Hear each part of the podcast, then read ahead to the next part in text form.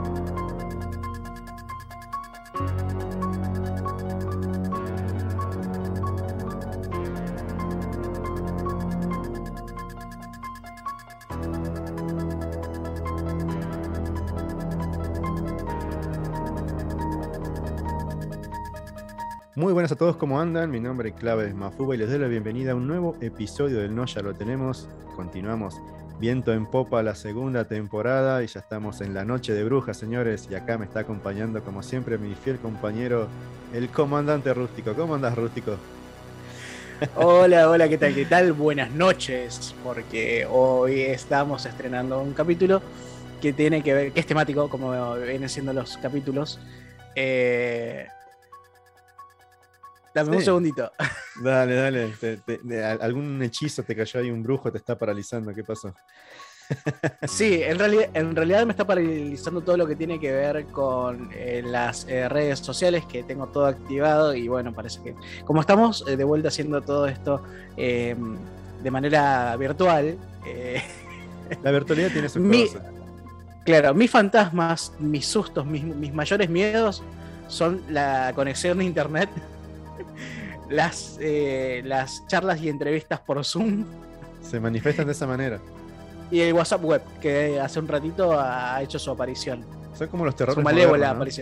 Son los terrores modernos, eso, la, la, tecnología y toda esta cosa extraña que vivimos actualmente. Sí, de hecho veía, veía un meme hoy temprano y dije, bueno, soy yo. Porque está eh, la muerte al lado de una, de una persona y le dice, y, y tiene dos opciones. Eh, la tortura eterna en el infierno o una charla de Zoom interminable. Y tiene que elegir. Y le pregunto, ¿y te decidiste ya? Dame un segundo, estoy pensando.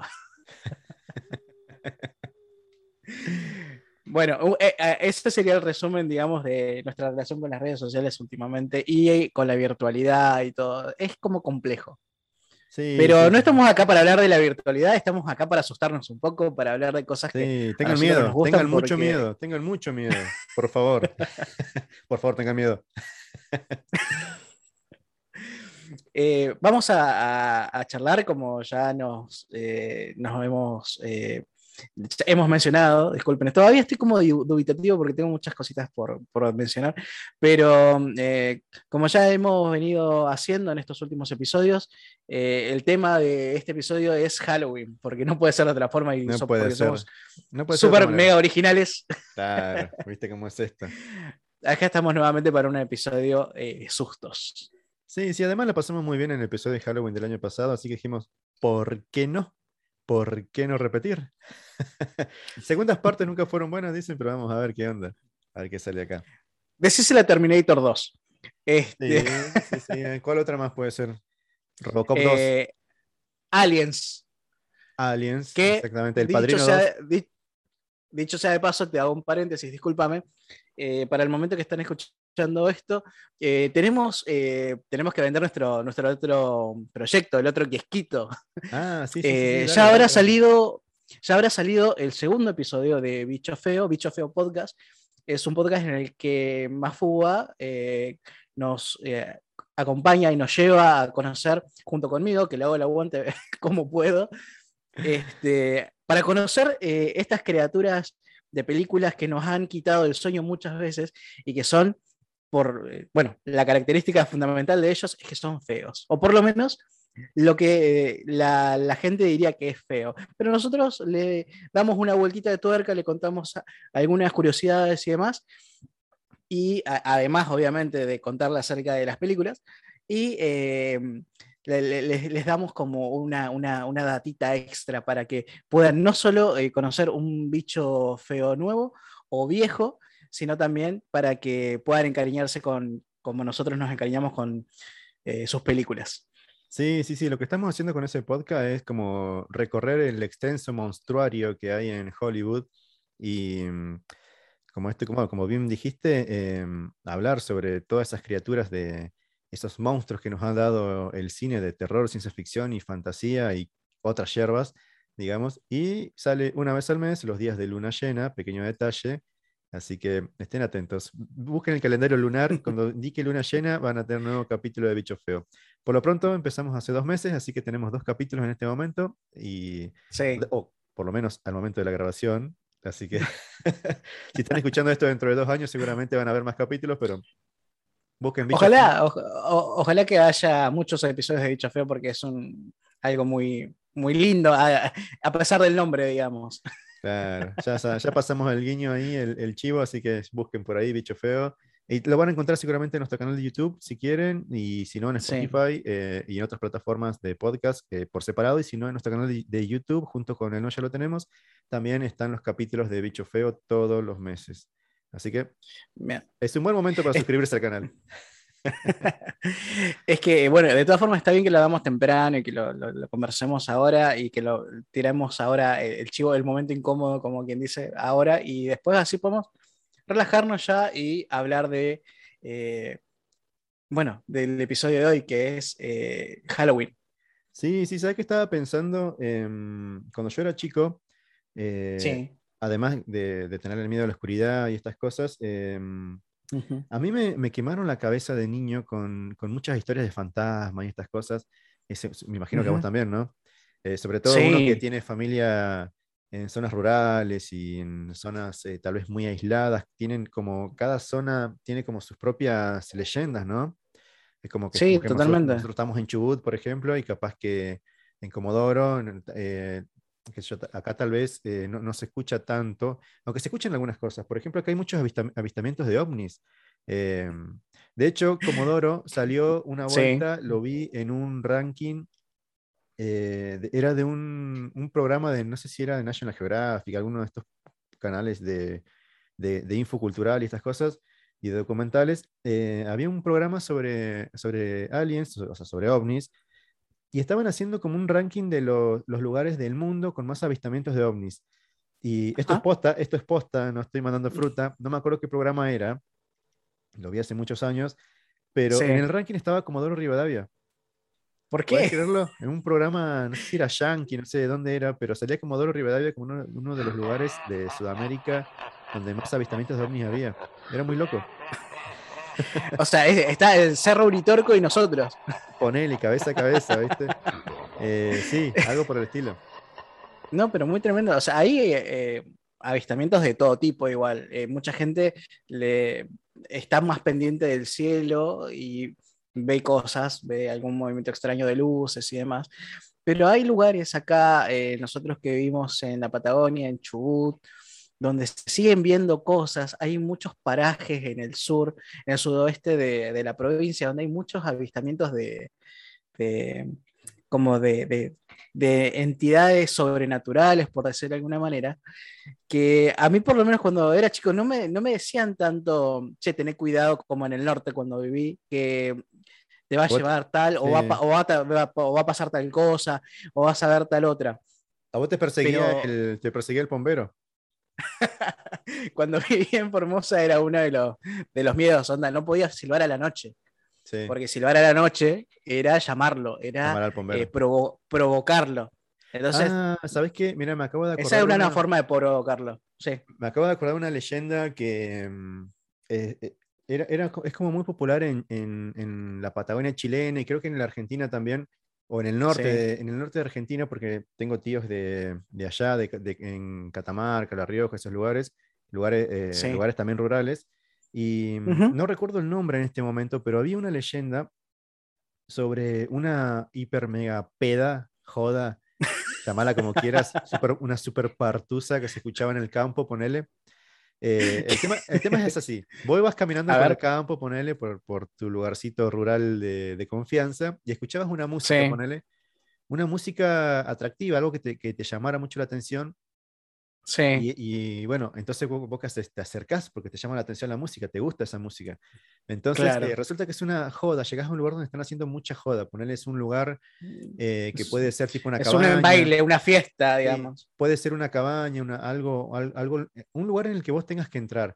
Eh, es tan Sí. llamativa la joda que vos querés entrar, o sea, te invitan a que vos pases y Sí.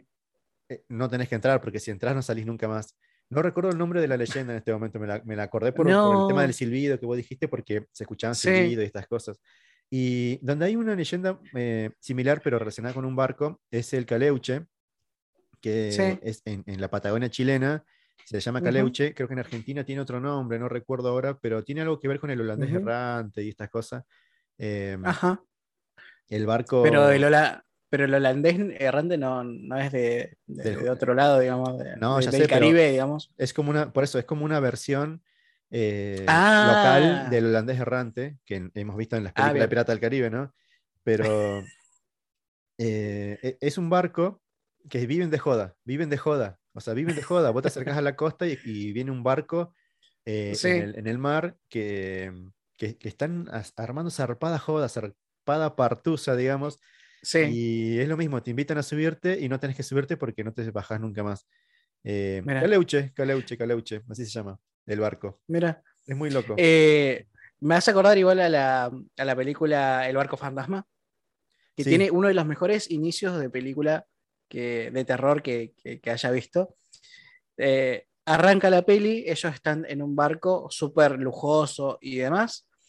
Eh, suena la música, todos tomando champán, eh, todo muy alegre, todo es fiesta, todo es súper glamour y demás.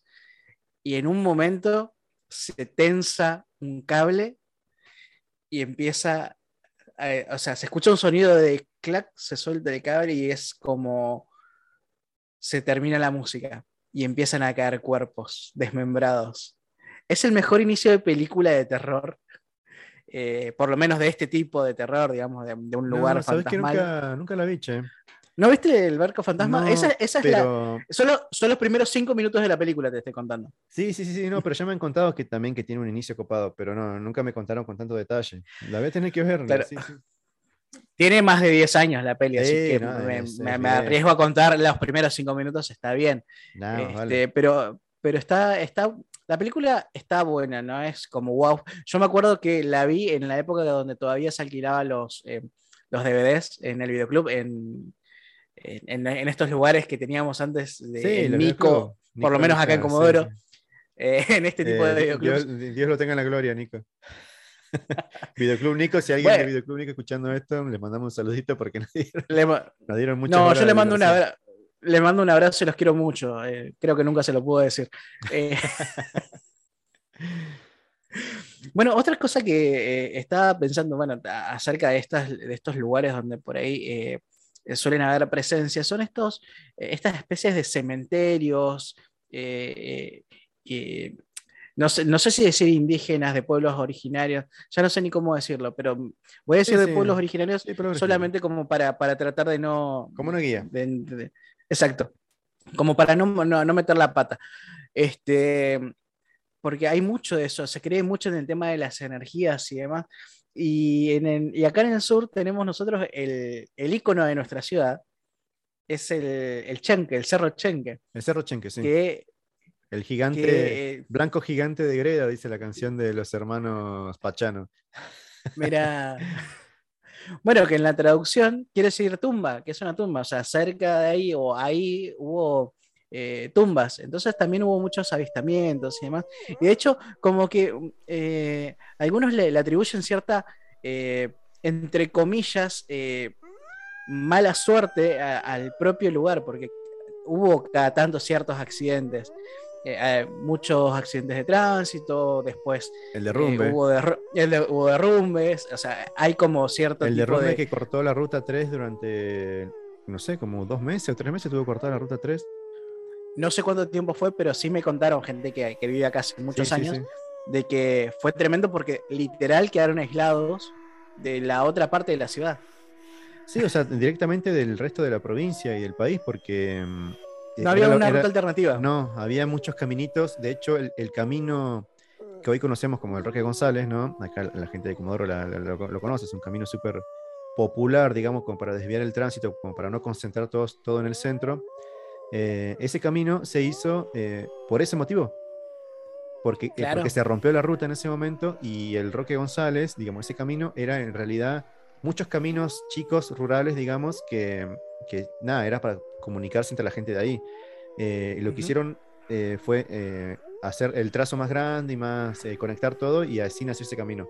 Fue gracias al derrumbe del Chenque en ese momento. Que, ahora que ahora que lo decís, no sé, tal vez hubo, algún espíritu chocarrero dando vueltas por ahí. es que mucho, por eso te, te comentaba esto, cuando yo estaba en, en, Formosa, en el norte, a mí me decían que no hiciera tal o cual cosa para no molestar a las entidades, pero acá eh, no me decían eso, sino solamente eran como, como rumores. Allá la, gente lo tiene muy arraigado, digamos, eso en la cultura, eh, incluso al punto de no hacer cosas para no molestarlos, ¿entendés? En cambio acá era distinto, era como un rumor, era, algo como que se decía por lo bajo solamente. De hecho, yo muchas de las leyendas que hay leyendas acá, no las conozco, pero siempre hay como eh, pedacitos de, eso, como lo de el, el viento vivo que, anda por, por, la, como es, por el campo. Bueno, la luz mala, que tenemos también nuestra propia versión de la luz mala, que de hecho los mismos lugareños te dicen, la luz mala es una forma de decirle, porque la luz realmente no hace nada, no, es nada. Es una lucecita que anda dando eh, vueltas por ahí. De hecho, em, yo no sabía lo que, era, lo que, era, la luz mala, y mm, si buscan en YouTube hay videos de, de la luz mala locales. Claro. Ahí em, vi, me acuerdo que había salido en las noticias hace unos años y vi el video de un petrolero que había grabado la luz mala en, bueno, en el campo, ¿no? En, el yacimiento. Y claro, es, como una, es como una, no sé cómo explicarlo, como una pelotita de luz, digamos, una esferita de luz que anda dando vueltas por ahí. Eh, por, lo menos así lo vi yo. Eh, te, voy a tratar, como no la vi y no vi el video tampoco, pero vos me, me lo mencionas y voy a hacer una referencia un poco ñoña, un poco infantil si se quiere, pero recuerdan para los fuegos, Claro, los fuegos fatuos de la película Valiente. son como eso fue, es como ese fueguito, es, es como una pelotita de luz. Una orbe de luz, digamos, una sí, Algo así. que anda dando vueltas, anda purulando por ahí, no sé por qué le dicen luz, mala. Idea. Es que no, tampoco. No, no. Eh, de hecho, la, la, misma gente, la lugareña, la que ve ella, la que ya digamos, eh, conoce estas cosas. No digo que lo ve siempre ni que hay interactuado en nada, sino que eh, la gente del campo por ahí está más acostumbrada a, escucharlo. Eh, te dice, no hace nada. Tengo algunas historias de campo para contarte ahora en un ratito. Pero me acabo, de, me acabo de, acordar una que es de acá de Comodoro, es muy famosa, de hecho. Bueno, la gente de, nueva, digamos, jóvenes, no, no, creo que la conozca, pero los que tienen un poco, un poco más que nuestra edad, ponerle 35 para arriba, eh, conocían la historia de acá en Comodoro de, mm, no me acuerdo si era, eh, era una especie de versión comodorense de La Llorona, eh, era algo así como la Dama de Blanco, una, mujer que andaba vestida de blanco caminando por el cementerio, acá en el barrio Fuch, en el cementerio oeste, y dice que se la veía todas las noches, ahí era una señora vestida de blanco que andaba, no sé si andaba buscando a su hija o algo por el estilo. Cuestión es que sonó mucho durante, creo que fue en los 80 o, fines de los 70, algo así. creo, que fue en los 80. Eh, bueno, no sé, fue la noticia, la gran noticia de aquellos tiempos. Bueno, resulta, de, esto me enteré hace unos años, una investigación periodística que realicé por ahí, básicamente haciendo tres o cuatro clics por ahí en, Facebook. Me, imagino, me imagino. Eh, Bueno, Exhaustivamente. sí, no sabes lo que investigué. Bueno, resulta que eh, llegué hasta un comentario de un chabón que decía que, no sé si su papá o su tío había trabajado en el diario Crónica en, esa, en, aquellos años, y resulta que había sido toda invención del diario. O sea, el diario Crónica inventó esa historia porque estaba teniendo, muy, estaba teniendo muy bajas ventas, entonces inventaron esa historia como para eh, que la gente compre diarios. Y funcionó. Dice que los diarios eh, se vendían como pan caliente. Y, Boluda.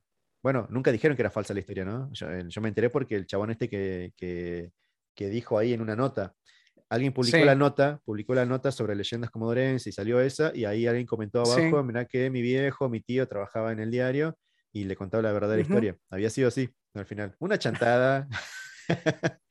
Déjame una eh, leyenda, quiero tener una leyenda comodorense. Quiero que venga la gente, los cazadores de mitos, a ver si de verdad están ahí los, los Ghostbusters de, de National Geographic a buscar, eh, de, Discovery Channel, perdón, a buscar la, mujer de, Blanco. Eh, con ese tipo de, cosas, digamos, yo me acuerdo de, en realidad, eh, uno, uno, por ahí quiere, quiere, saber, le gusta esto de lo sobrenatural, los presagios, los presentimientos. Y hace poco estado, volví a escuchar cuentos de la Iseca, pero porque me había acordado de un cuento y no sabía dónde lo había escuchado y lo escuché por él, se llama Algo malo va a pasar en el pueblo.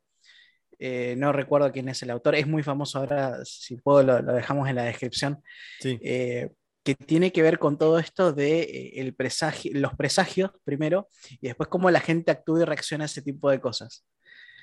Es un cuento ah, súper tenebroso, terrorífico, eh, y te da también una pauta de que no necesariamente tiene que haber algo sobrenatural para que pase algo, eh, algo malo, algo eh, terrorífico en el lugar en donde el terror, estés. El, terror, las historias de miedo no tienen por qué tener un aspecto sobrenatural. De hecho, hoy hay muchas películas que caen en esto. O sea, la película de terror generalmente uno está acostumbrado a que tenga que ver con algo fantasmagórico, algo por el estilo. Y, con lo extraño, digamos. Sí, sí, con aquello que no podemos entender, digamos, pero, pero no tiene nada que ver. O sea, muchas cosas pueden dar miedo y no necesariamente ser eh, algo eh, fantasmal o sobrenatural. Bueno, eh, Edgar Allan, nuestro querido Edgar Allan Poe, nos ha dado cuentos súper tenebrosos con, no sé, Corazón del Ator, El Gato Negro, y no hubo nada. El Gato Negro, el Gato Negro, yo todo... el Gato Negro, perdón, el Gato Negro tiene, para mí, la mejor intro la mejor intro que tiene un cuento de terror, loco. E, ese primer párrafo ya te enganchó para el resto de la historia. Es genial, es genial, es genial, es una locura. Eh, el primero, el primer párrafo solamente, nada más. Sí, sí, sí, sí. Es que eh, no, eh, lo que hace nuestro querido Edgar Allan lo que, es meterte en la cabeza de esa persona. Entonces vos, está, vos estás pensando porque estás en la subjetiva del, narrador. Sí, porque está narrado en, primera persona. En, ambos, en ambos casos, digamos, sos el culpable. Sí.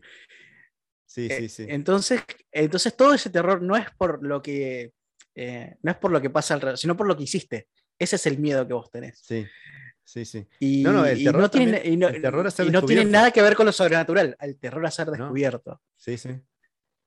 Y esa es otra forma también de asustar a la gente. Sí, es uno de los cuentos más eh, famosos de, Edgar Allan. De hecho, Edgar Allan, Mr. Edgar Allan. Me gusta decirle Edgar Allan porque, como todos dicen Poe, entonces eh, es, más, eh, es más divertido decirle de esa forma. Vos sabés que él tuvo una, una, una, vida muy.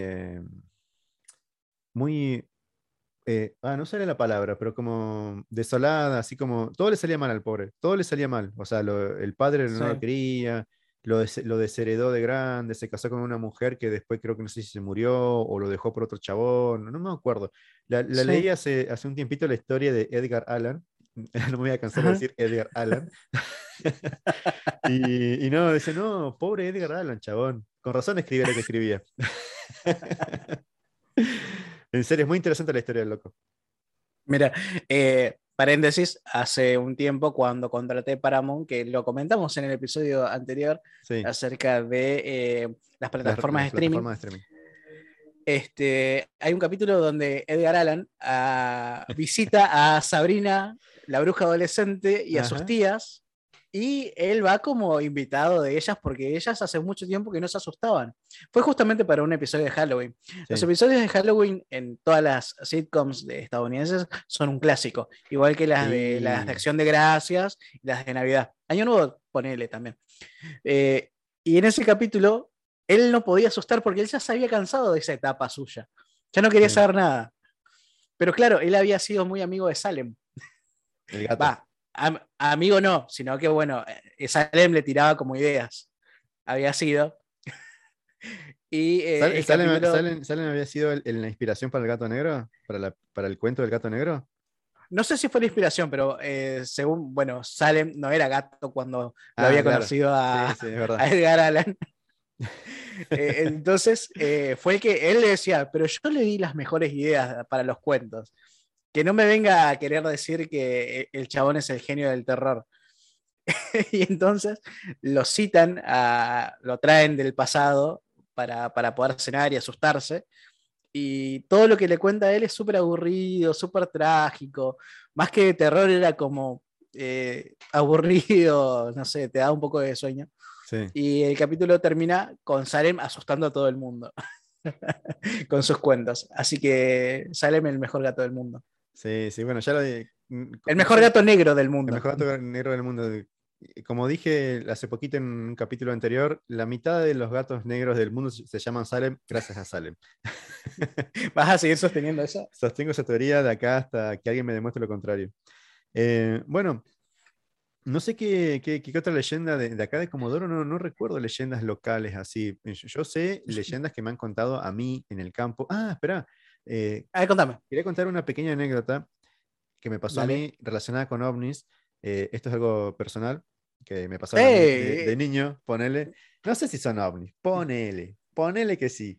Eh, bueno, resulta que en el lugar donde nosotros nos mudamos con mi querida familia, en aquel momento, año mediados de los 90, eh, en ese barrio no había nada, era solamente, el barrio terminaba donde estaba nuestra casa, digamos, o sea, nuestra cuadra. Era lo, único, lo último que había, después era todo campo. Hoy, hoy vos vas para allá y tenés barrios y barrios y barrios y barrios y barrios. Pero en aquel entonces vos mirabas todo campo. Bueno, hubo una noche, recuerdo que yo, pequeñito, no sé, tendría 10 años o menos, mirando por la ventana se veía una luz, ¿viste? A lo lejos, una luz eh, como un círculo de luz. Ponele un círculo de luz, algo así.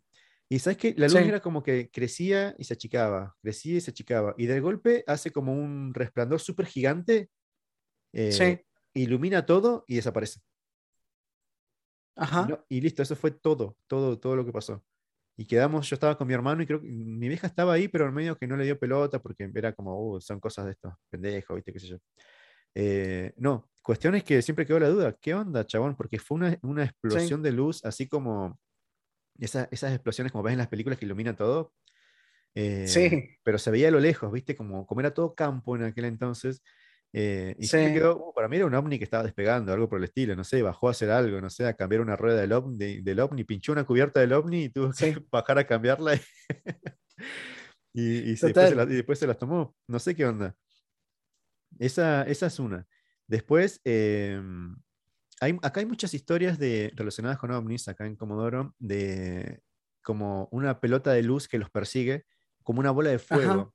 Es algo que, que, no es muy difícil de encontrar. Recuerdo haberlas leído en, redes de mucha gente que, decía que en la, en la costanera solía pararse una especie de pelota de luz o de fuego en la noche. Y a todos les daba la impresión como que lo seguía. O sea, eh, se subían al auto y se iban a su casa y miraban por el espejo y era como que la luz lo iba siguiendo. Eso es una, Boludo. no sé cómo llamarlo, pero cada tanto se suelen escuchar historias acá en Comodoro, en Comodoro relacionado con esa pelota de fuego o de luz, que no, sé, si, llamarlo la luz mala o qué, pero eh, mucha gente se lo atribuye a ovnis, ¿no? Claro. Ah, mira. A, mí todo lo que tenga que ver con, con, esto de la, de la, noche, la inmensidad, todo lo que tenga que ver con, con estos lugares que son súper amplios, sí. me da un poquito de miedo. Me da un poquito de miedo. Por ejemplo, no sé, vos está, si estuviese en una playa eh, solo de noche, solamente con el agua, eh, creo que me moriría de miedo en un momento. O sea, estando solo, ¿no? Claro. Eh, sin, fiesta alrededor. Este, porque de verdad te, te genera como, como una sensación extraña. Me pasó cuando estaba en, en- en la casa de mis abuelos en el campo, que de la casa de mis abuelos para el fondo en Río Mayo no había nada, era campo. Claro. Entonces yo llegaba tipo tardecita noche y a la noche cuando se apagaban las luces de la casa de mis abuelos para atrás, no había nada. y La todo ese misma. espacio, Se acababa Claro, el ese- mundo en, ese, en, ese en esa parte. claro, Ahí el acababa el del, u- planiferio. El planiferio acababa Claro, en esa el- parte. el borde del universo conocido terminaba ahí. Claro. Y era como, como todo oscuridad, pero todo muy inmenso. Era una, una oscuridad muy, muy grande. No sé cómo, cómo expresarlo. Sí, ahora era- ahora que era- es, es mucho más difícil porque eh, uno siempre constantemente está con, con- con algún eh, con el teléfono o con la Sí, compu, lo sí, que sea, o, o vas a un lugar y tenés, no sé, el auto con las luces, qué sé yo. Pero en, en esa época, cuando uno era chico, éramos chicos en los 90, eh, no había tanta, tanta luz, por decirlo de alguna forma. No, Entonces, como que, como que te prestaba esto también a la imaginación y Obvio. demás. Sí, Eh, sí, el sí. monte también era, el monte era algo también tremendo. Yo he, estado en lugares donde hay mucha, hay mucha vegetación, mucho árbol gigante eh, y, y nada más.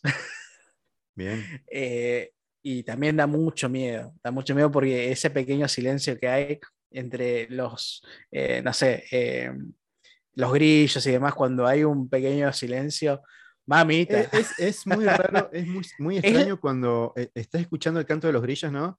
Y de golpe es como que se callan los grillos. O sea, ¿qué Sí. onda? O sea, tenés dos millones de grillos alrededor. O sea, literalmente hay dos millones de grillos cantando al unísono. Eh, y de golpe se callan todos. ¿Qué onda? ¿Qué pasó? Algo pasó, algo, algo percibieron. A mí no me cagan. o algo están tramando, una de dos, no sé. Pero Si las películas nos han enseñado algo, es que si hay muchos silencios porque hay algo raro dando vueltas. Sí, bueno, eh, que la otra que quería mencionar, que me pasó en el Bolsón, la primera vez que fui al Bolsón fui con unos amigos, fuimos a acampar y estábamos, bueno, ya en la carpa, boludeando, ¿viste? Tratando de dormir, Sí, o sea, entre comillas, tratando de dormir porque estábamos más peloteando que otra cosa.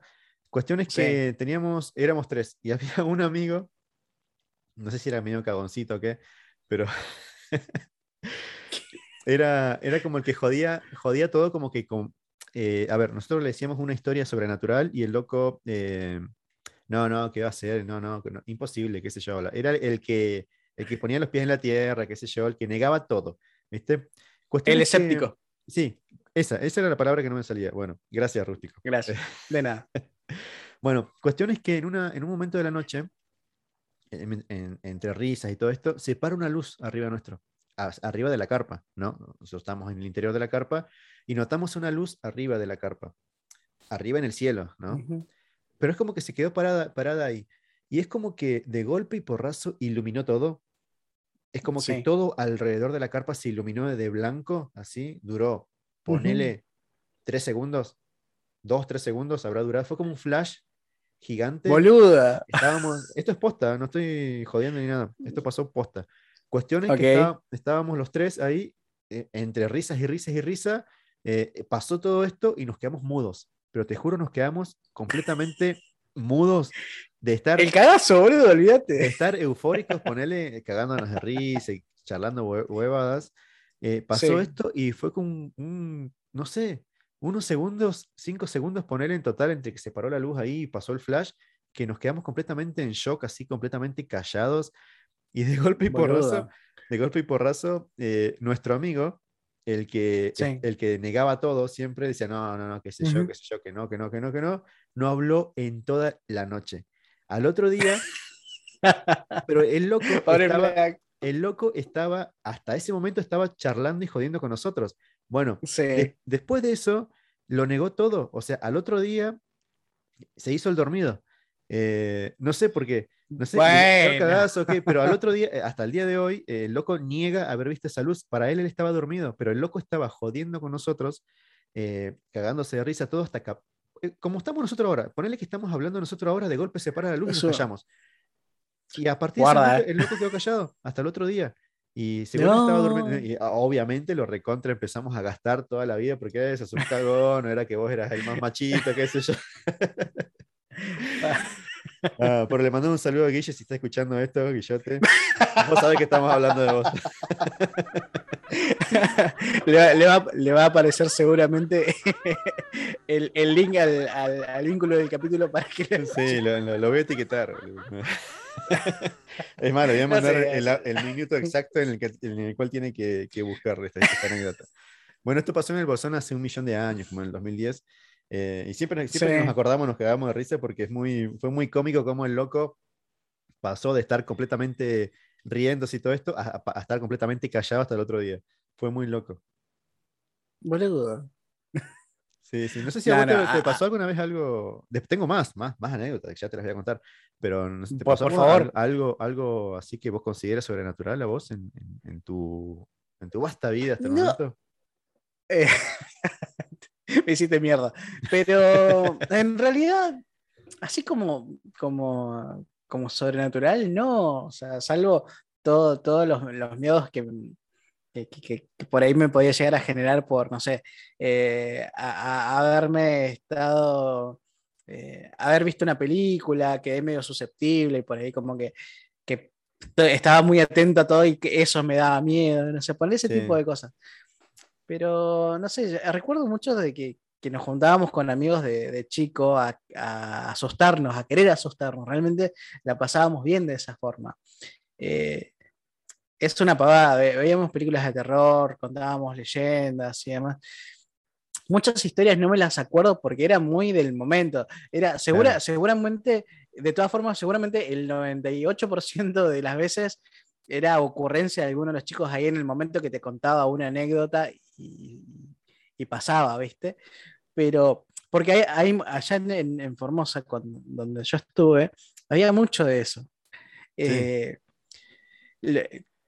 como era tanto, como eran tantas las cosas que le había pasado al, tío del vecino de tu abuelo, la Entonces siempre tenías, tenías, tenías alguna historia ahí por ahí. No, no sabes lo que le pasó a tal, que se encontró con tal. Y tiene plata porque se había encontrado con no sé quién. Bueno, así, así un par. Pero yo no sabía de dónde venían esas leyendas. De hecho, eh, siempre pensé que eran cosas que no, no tenían nada que ver. La, la, ¿cómo se dice? La, la, cultura guaraní está muy extendida en, en la parte norte de, de, nuestro país. Eh, Formosa, Chaco, lo que es la parte de Corrientes, Misiones, toda esa parte que está, eh, que, que, bordea lo que es la parte de Paraguay y demás, que en su momento supo ser todo un mismo territorio. Sí. Este, mm, tiene este tipo de cosas. Y hay una leyenda que, que como que aglutina todo que, es la que le da nacimiento a todas las criaturas fantásticas, o por lo menos a las siete, que son las más preponderantes allá, que es la de Taú y Keraná, que son la mamá y el papá del bombero, Eloison y un par más. Siete, en realidad. ¿Son siete? Son, siete, hermanos. ¿Hermanos posta? Son siete hermanos. O sea, el, el bombero es hermano de Lobizón y. Exactamente y otros más. Y todos son, eh, todos son monstruos. Sí, obvio, son bichos feos. O sea, hubo una... Vayan a escuchar bichos feos. son... Por favor, los, podríamos tener un, capítulo de, bichos feos acerca de, de, los, de los siete eh, monstruos de la mitología guaraní, porque realmente son feos y además tienen cada uno una característica muy particular. Eh, te lo voy a contar muy rapidito porque tampoco eh, hay, hay, una especie de espíritu maléfico que se llama Taú, que se enamora de una, de una niña, de, de, una chica muy bonita, eh, guaraní, que se llama Kerana, y la secuestra. Entonces como que la secuestra y quiere estar con ella, qué sé yo, y se pelea y demás. Y como ellos consuman, digamos, el, eh, su amor, entre comillas, porque al final este pibe Taulo la terminó secuestrando a la piba, este, los maldicen. entidades superiores los maldicen y dicen que toda su descendencia va a ser monstruosa. Ah, y así aparece, y así aparece el bombero, un par más que ahora son, son nombres en guaraní. si me das un segundo te los busco, así, así te los digo bien. Eh, y, el séptimo y el séptimo hijo, discúlpame, es el Luison, no Lovison, como ah, ya lo hemos, lo, hemos, lo hemos incorporado, sino que es Luison. Bueno, claro, pero en la deformación, digamos, del lenguaje te claro, quedando a través de la claro, a través de la, de la transmisión esta, que, seguramente habrá sido oral, ah, se habrá deformado un poco. Claro. Eh, bueno, todos ellos tienen una, característica en particular. De hecho, se han hecho mil cosas. Eh, por lo menos en Paraguay, eh, yo me acuerdo, creo que lo he mencionado en algún momento acá, se han hecho una serie viejita de los 90 con muy poco presupuesto. En algunos casos graciosa, en algunos casos un poquito perturbadora, acerca de estos monstruos mitológicos de, de la región, que se llama Sombras en la Noche. Y yo me acuerdo que en todos los recreos del día lunes, porque lo pasaban los domingos o los viernes, nosotros con 8 o 9 años estábamos repitiendo el capítulo que habíamos visto en la tele. Si es que alguno lo veía, porque obviamente como era de terror no nos dejaban verlo. Claro. Entonces, e, ese programa se ocupaba de, darnos eh, leyendas, cuentos y cosas así que tenía que ver con estos personajes. Eh, te digo los nombres de los monstruos mitológicos, si querés. Dale, si lo tenés a Después en otro, en otro eh, el eh, mi, mi lo va a hacer mierda, así que pido disculpas a, la gente que esté escuchando y que lo esté pronunciando en guaraní, capaz que no le va a sonar muy bien. Eh, Tui, Moñay, Yasilla Teré, Curupí, Ao y Luisón.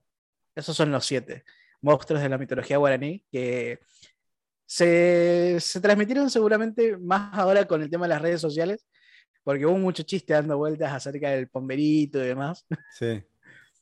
Eh, y de Luisón, porque es nuestro, nuestro hombre lobo regional. Sí, sí, de acá de la zona.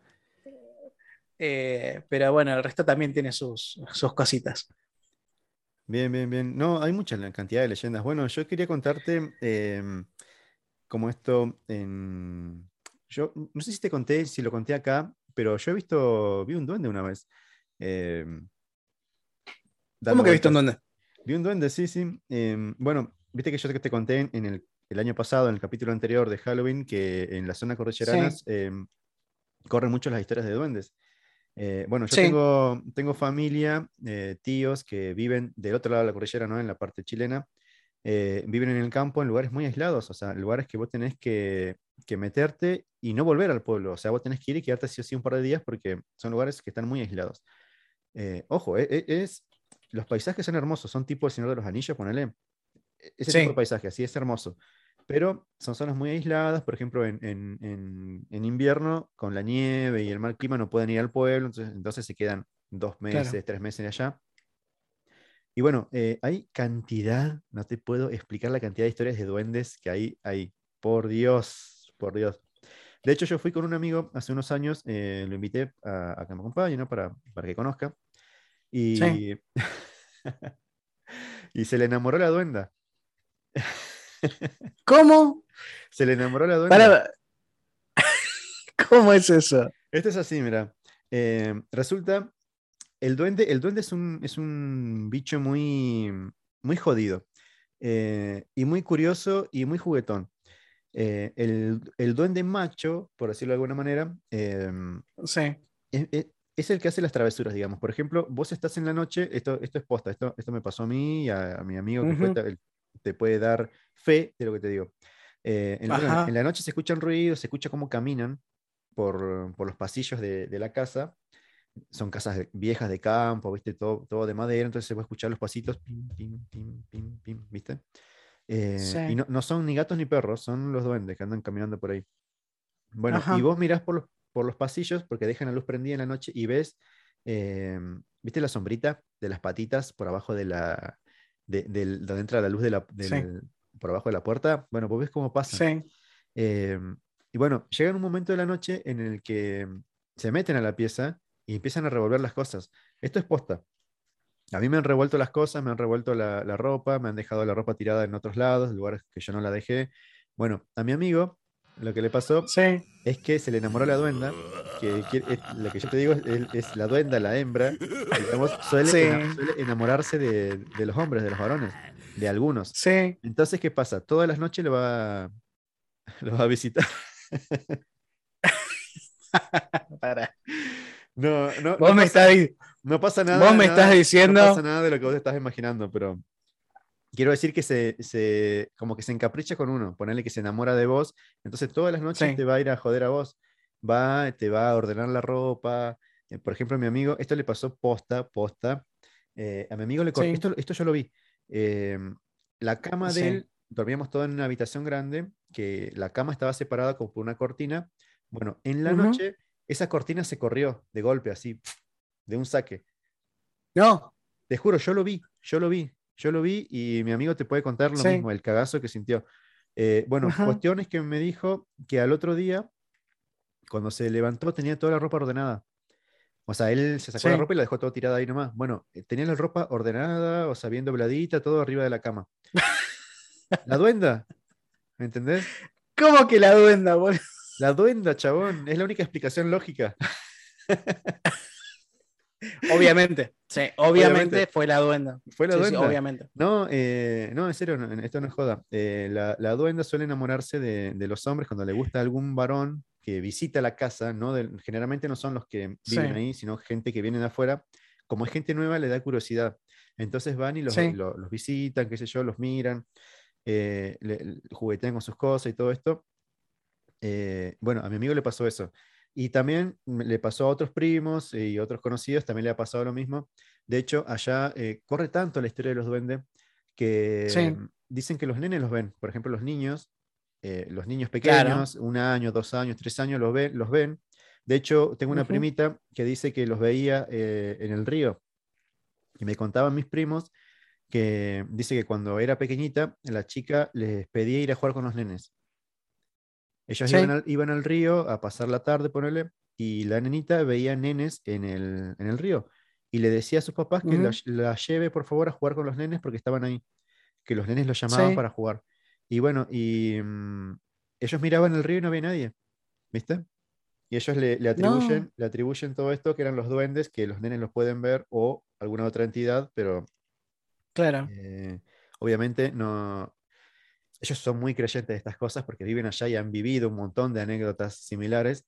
Entonces, de- no, o sea, ni en pedo sueltan a la nena, mira si se lo llevan. Eh, esto es posta, o sea, la gente de verdad cree en estas cosas allá y le da mucha pelota, le da mucha bola, tiene mucho cuidado con los nenes, tiene mucho cuidado con Sí. todos. De hecho, una manera de que el duende note, esto, mira, anoten, tomen nota, porque esto es lo que voy a tirar, es información, información de, de confianza y de seguridad, para su propia seguridad de acá a, Para cuando- a- para cuando vayan a la cordillera. Claro, para cuando vayan a la cordillera tiene un dato. Claro, mira, el duende, esto es posta, el duende eh, le gusta contar. Entonces, sale de noche a recorrer la casa, hace ruido, qué sé yo, Ajá. camina por ahí, hace, hace quilombo. Si vos no querés que entre a tu pieza, vos lo que tenés que hacer es poner una latita de, de- de- una lata, poner el- de leche, de leche nido, de estas cosas, viste, una lata de mm, grandecita, y la llenas de arena. Y la dejas afuera de tu puerta, de, de la puerta de tu pieza, ¿no? Entonces, ¿qué pasa? El duende va a ir caminando hasta, hasta esa latita y va a empezar a contar los granitos de arena.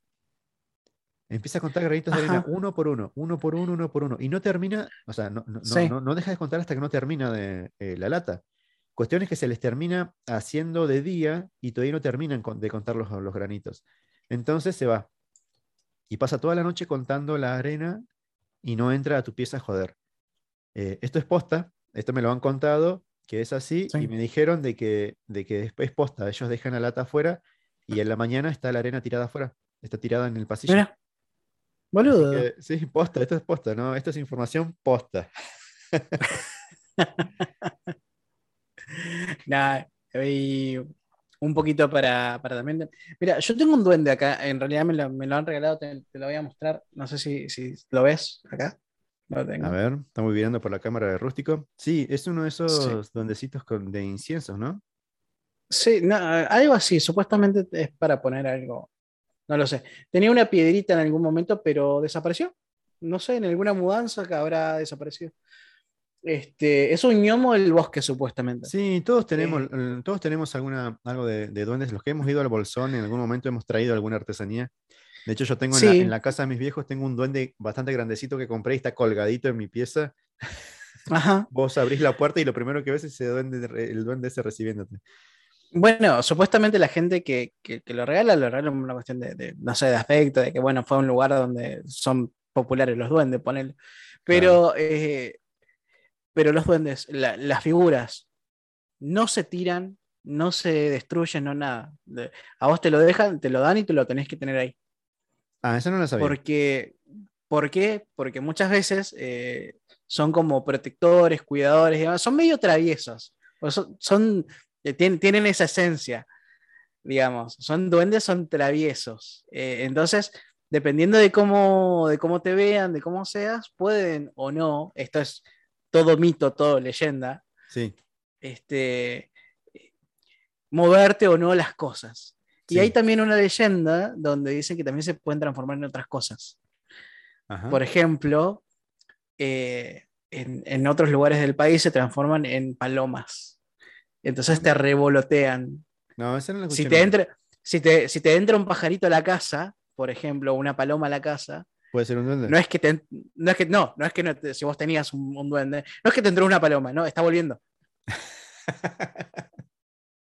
Boludo, qué cagazo. son muy, son muy traviesos, hay que tener mucho cuidado con los duendes. Eh, hay que, obviamente, eh, si, vos tenés una, onda así medio hipona, lo que sea, te gusta, se, deberás saber un poco más que nosotros. Bueno, pero esto es solamente lo que uno más o menos sabe, le han contado y demás. Por eso yo, eh, cuando a mí me regalan cositas por el estilo, no las voy a, dejar por ahí, no, las voy a dejar en un lugar, no te digo especial, pero sí por lo menos como y visible. Porque yo mi duende cada tanto lo pierdo porque por ahí muevo cosas y demás, o no lo sé, capaz que sale a pasear, pero yo cada tanto no lo veo. Vos sabés que, no le presto atención, ¿eh? Mi vieja, mi vieja tiene una estatuita eh, también de un duendecito eh, de adorno, ¿no? Es bastante grandecita, que la tiene ahí de adorno abajo de, la, mesa del televisor. Y vos sabés que eh, a mí siempre me da la impresión de que el duende me está mirando. O sea, no importa no importa en dónde me ponga yo, en qué parte del living me, posicione yo, en qué sillón me, me, siente, para mí el duende me está viendo, me está mirando. y más, guarda. Más, de una vez, más de una vez me ha dado la impresión de que el duende se movió. O sea, no vi el movimiento, sino de que es que como que yo lo veo y está en una posición y después lo veo y está en otra posición. Claro. Me da esa pequeña impresión. Obviamente son. Guarda, que no te pase lo que te le pasó a tu amigo con la, con la duenda. No, no. Te, tiro así, no sé. Eh, chicos, si ustedes tienen historias con duendes, historias con alguna o algo muy extraño, por favor cuéntenos en, las redes sociales. Em, ya lo tenemos guion bajo ok. O si no, en los comentarios de, eh, YouTube o si quieren mandarnos algún mail, también tenemos mail. Así que después vamos a dejar toda la info para que lo puedan buscar en las redes sociales. Em, para que lo puedan buscar en redes sociales, pero a través de los links que vamos a dejar para, para que puedan escuchar este episodio. Sí, a todos les ha pasado. Todos tienen historias sobrenaturales para contar de, alguna manera. Eh, ah, yo te quería contar, eh, la vez que yo vi un duende no fue ahí, sino que fue, eh, también fue volviendo. De la Lo tuyo fue, fue muy, muy full. No, no, pero, lo que, full experiencia. Lo que yo te acabo de contar no es nada, no es nada. Lo grosso, grosso te lo voy a contar ahora a continuación. Bien. O sea, la, vez que yo vi un duende estaba volviendo de... También había ido a visitar a mis parientes de por allá y estaba volviendo. Había que volver temprano eh, eh, para, para, encontrar la dona abierta. Y en el momento que yo estábamos llegando a la cordillera, a la, a la, a la oficina de la, de la, aduana, es toda una zona cordillerana, qué sé yo, todo campo, y veo cruzar una figura, lo, lo veo a, no sé, a 50 metros, ponele, sí. una figura chiquitita corriendo, eh, eh, como una especie de sombrita negra, ¿viste? Pero era como, la, como una forma humana chiquitita, como si fuese un nene corriendo, atravesó todo el campo, atravesó la calle, digamos, y saltó al otro lado, al otro lado del alambrado. Cuando llegué a esa parte del alambrado, resulta que había un barranco para, abajo, o sea que una persona no pudo haber sido. Y claro. era una figura pequeña, ponele medio metro, más chico tal vez, era algo así. Ajá. Todavía le digo a mi vieja, le digo, mira un duende, le digo, ¿viste? yo, para mí, yo relacioné esto como, para mí era un duende. Y bueno, esa fue la, vez que yo considero que vi un duende. Pero bueno, lo, que te iba a contar, como lo más grosso que me pasó, ah, también, todo pasó en el mismo lugar. en, distintas, en diferentes viajes, ¿no? En diferentes eh, visitas. Em, en esta misma habitación en, en el cual a mi amigo le, fue acosado por una duenda, em, años antes, años antes eh, me pasó de que yo estaba eh, solo, había, ido, había ido solo para, para, allá, había que, o sea, mis viejas se habían quedado en el pueblo y yo, mis tíos me rompieron tanto las bolas para que vaya para allá, que bueno, fui. Eh, estuve una, una, semana solo y todas las cosas que pasaron en esa semana, boludo, no te lo puedo explicar. Todas las noches pasaba algo. Y lo más loco que me pasó una noche es que me, me muevan las camas. Esto es posta, esto es posta. Nadie, nadie me cree nunca, pero en la habitación había tres camas. Estaban posicionadas de cierta manera, ¿no?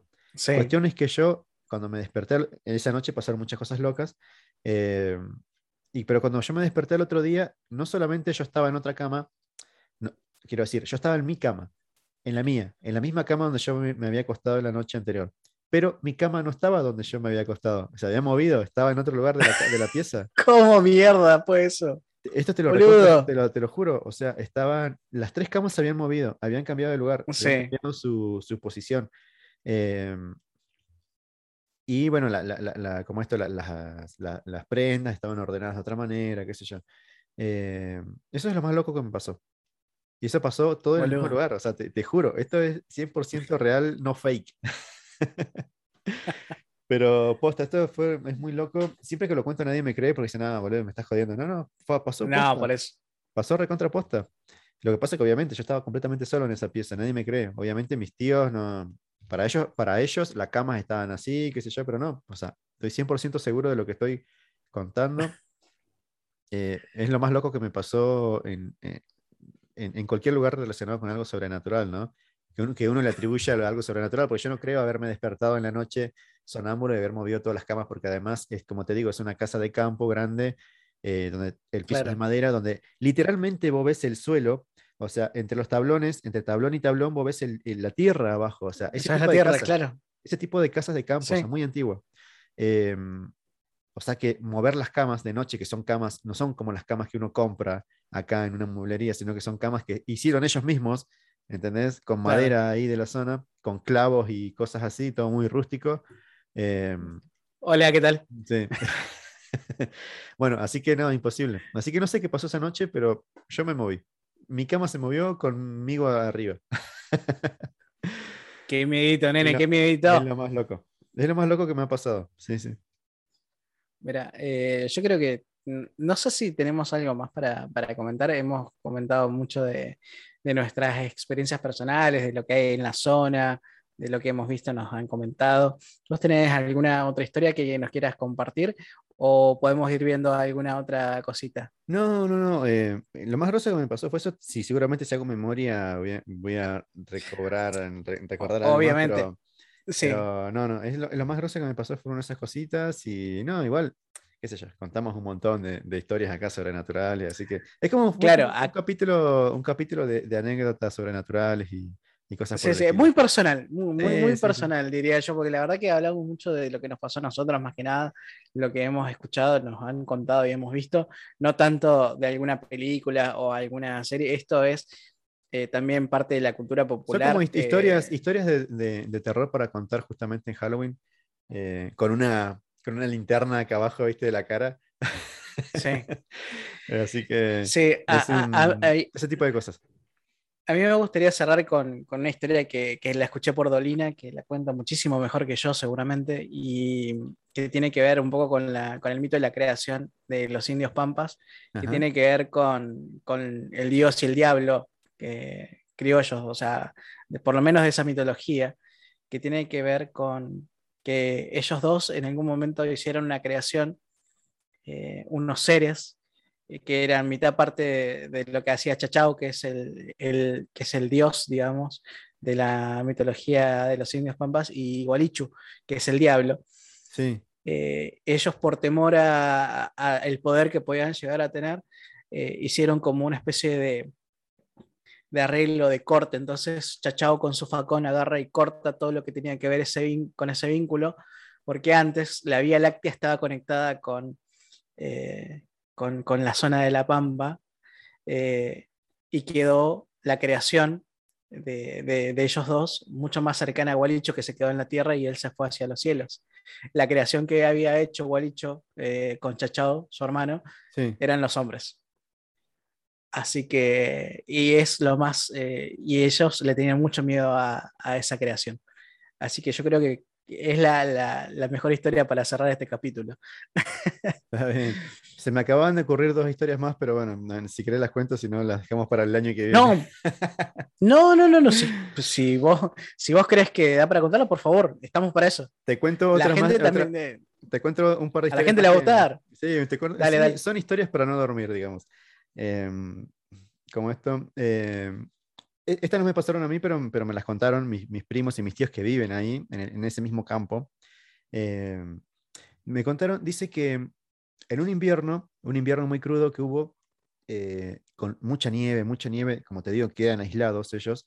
Eh, dice que en la noche es como que se empezó a escuchar como el ruido de una carreta el ruido de una carreta y caballos que se acercaba, un carruaje que se acercaba a la casa eh, en la noche, ¿no? O sea, caballos, carruaje, jinete, todo lo que vos quieras, una carreta, ruido de carreta.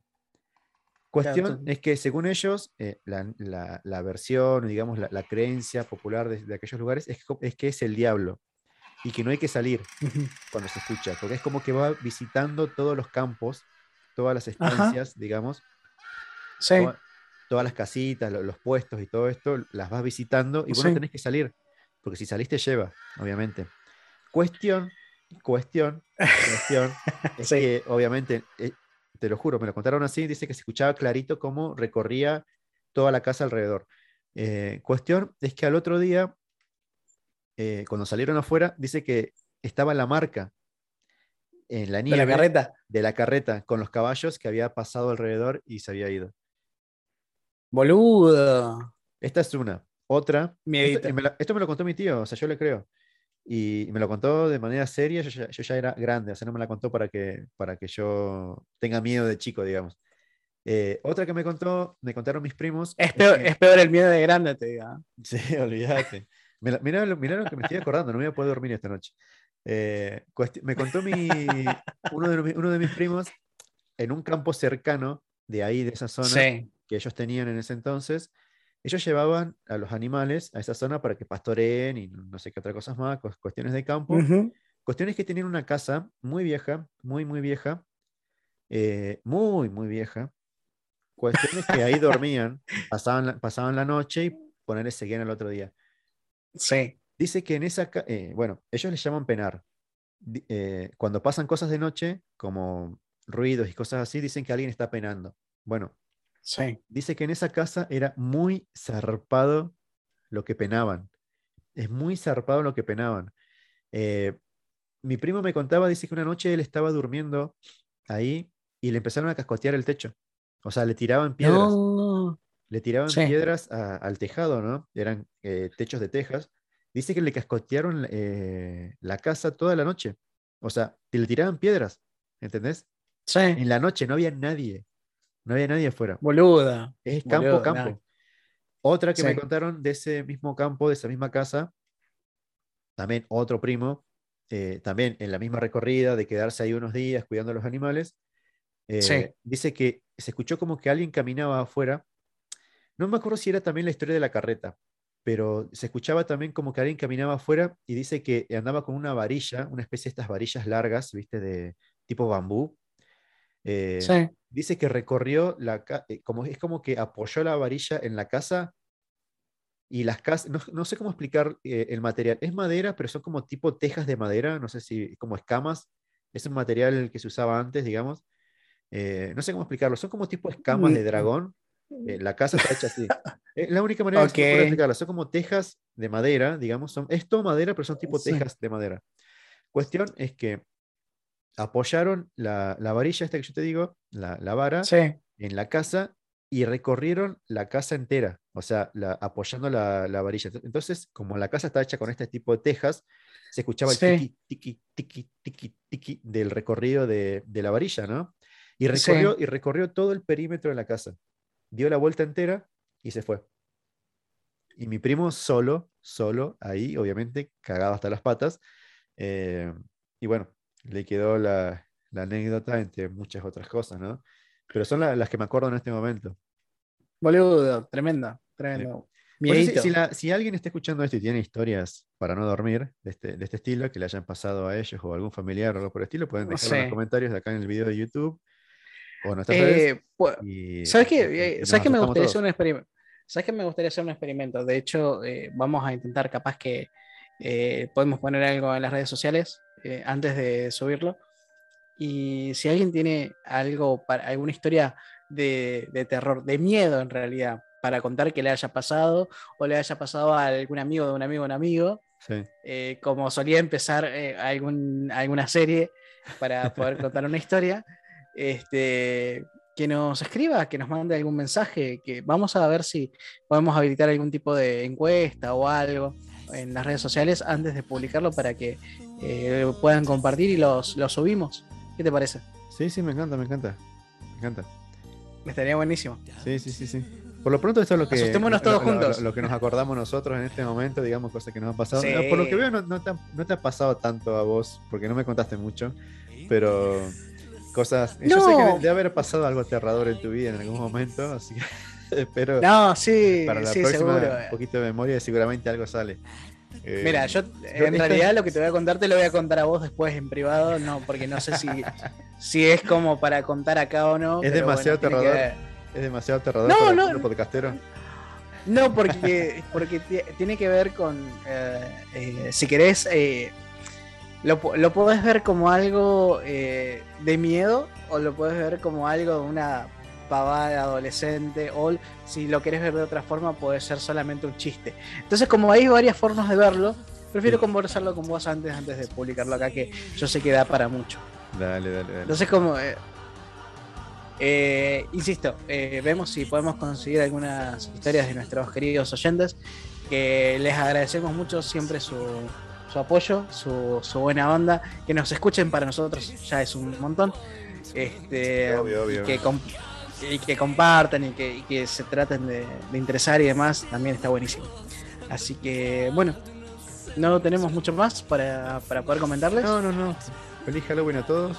Y bueno, disfrútenlo. Sí, sí, sí, nos estaremos viendo o escuchando dentro de 15 días. Así es, así que dulce o truco, eh, susto o revelación, como quieran decirle. Amargo, amargo y retruco, carajo. Hasta la próxima, gente. Nos estamos viendo. Abrazo grande. Well, that suits me just fine. I'm shyly sipping water while he drinks whole jugs of wine. He likes all kinds of women, and I, I only hate men. He marvels at all things new to him, and I only wait for all things in this sick world to end. The water pouring down his spine.